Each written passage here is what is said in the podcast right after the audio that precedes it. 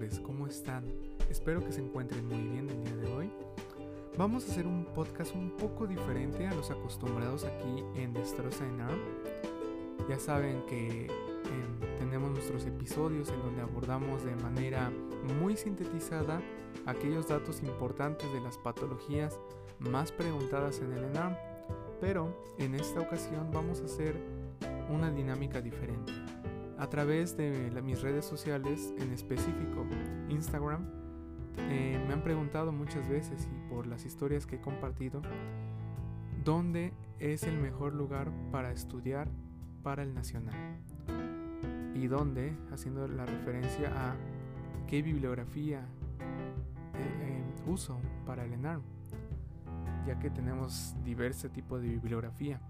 Y muchos se preguntan eso por la cuestión de que si ya presentaron el ENARM o si lo van a presentar este año, se llegaron a enterar de que en este último ENARM hubo muchos cambios en la estructura del examen. Y es algo cierto, pero que hay que analizarlo un poco.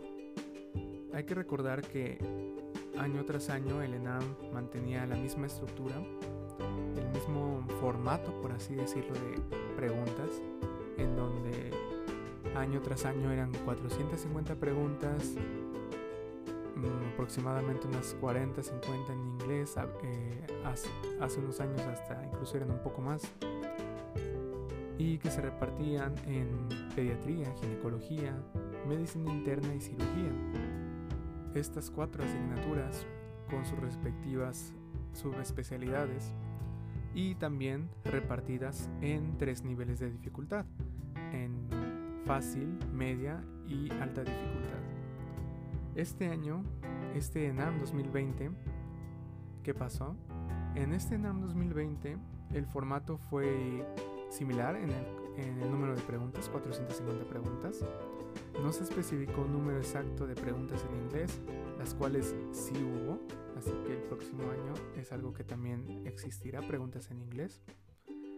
Y las preguntas a pesar de que se mencionaban las cuatro troncales, las dividían de diversa forma, ya no por subespecialidades, sino que abarcando tres cosas, salud pública, medicina familiar y urgencias. Tal vez hable un poco en este aspecto de mi experiencia personal, pero sentí que muchas cosas eran en base a urgencias. Muchas preguntas sentí que eran urgencias de ginecología, urgencias de pediatría, urgencias de medicina, bueno, temas de medicina interna o temas generales de urgencias. Y las urgencias de cirugía, pues en un gran peso se llevó lo que fue ATLS. También había preguntas de ACLS. Entonces, son temas muy importantes de los cuales tenemos que estudiar para el ENAM 2021. Y de ahí me voy a dónde vamos a estudiar para este ENAM 2021 algo muy importante, independientemente de si estás tomando un curso o estás estudiando por tu cuenta, es sumamente importante que revises las guías de práctica clínica mexicanas. ¿Por qué? Porque aunque en la convocatoria del ENAM no viene un temario o una bibliografía base de la cual debemos de estudiar para el ENAM, es algo bien sabido de que muchas preguntas vienen de las guías de práctica clínica, más no todas, eso sí hay que aclararlo, pero sí es una bibliografía en la cual tenemos que basarnos para estudiar junto con un complemento. Eso es algo que yo les recomendaría. En este aspecto de recomendar, tal vez algunos difieran, algunos estén de acuerdo conmigo, pero es algo válido. Creo que muchos tienen una forma en la cual pasaron su nacional. Creo que no hay una fórmula mágica por la cual decir, haz esto y vas a pasar el ENARM, independientemente de esfuerzo que le pongas, la dedicación, el tiempo. La bibliografía, siento que hay varios caminos. Hay varias bibliografía buena, de calidad para el ENARM. Pero algo que sí les diría es de que independientemente del curso que tomen, si manejan un manual, chequen ustedes mismos las guías de práctica clínica.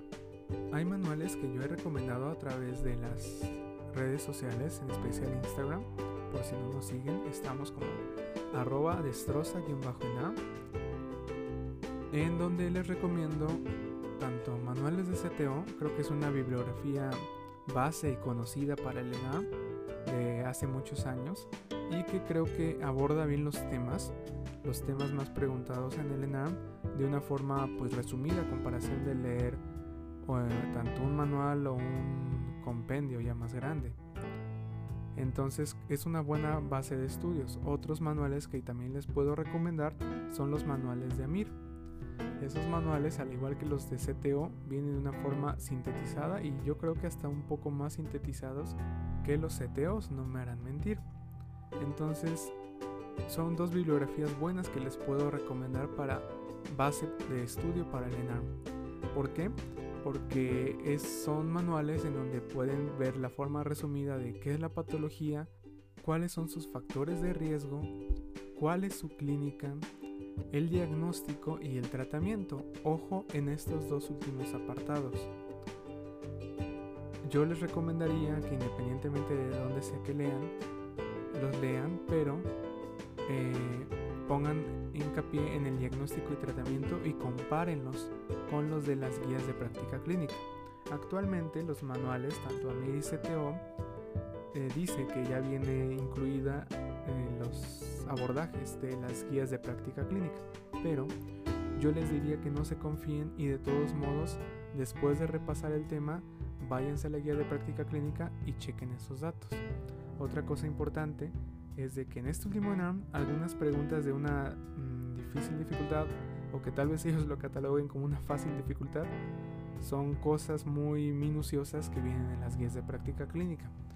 ¿Qué les diría? Es factible leerte todas las guías de práctica clínica y anotar todos los datos por más tontos que sean? Las recomendaciones de primera instancia no. Yo les recomendaría en una primera vuelta leer de su bibliografía base.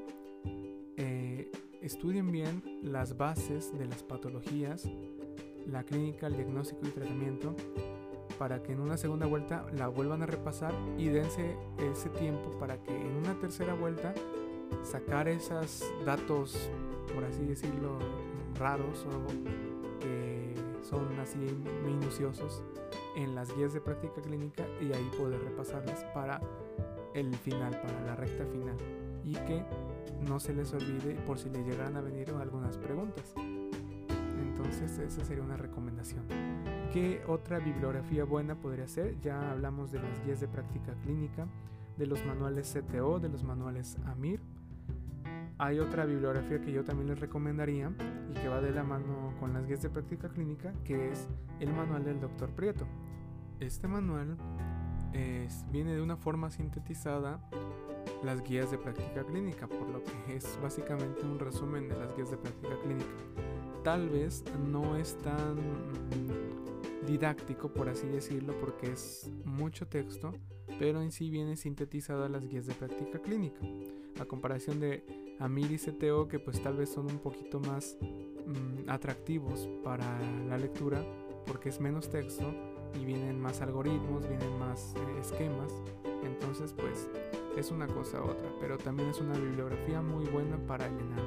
Estos manuales son el top para que estudien, por así decirlo, porque se van a ahorrar tiempo en buscar información y ya viene todo de una manera más compacta y sintetizada, a diferencia de que se pongan a leer el Schwartz para cirugía, el Nelson para pediatría o el Harrison para medicina interna, pues nunca acabarían.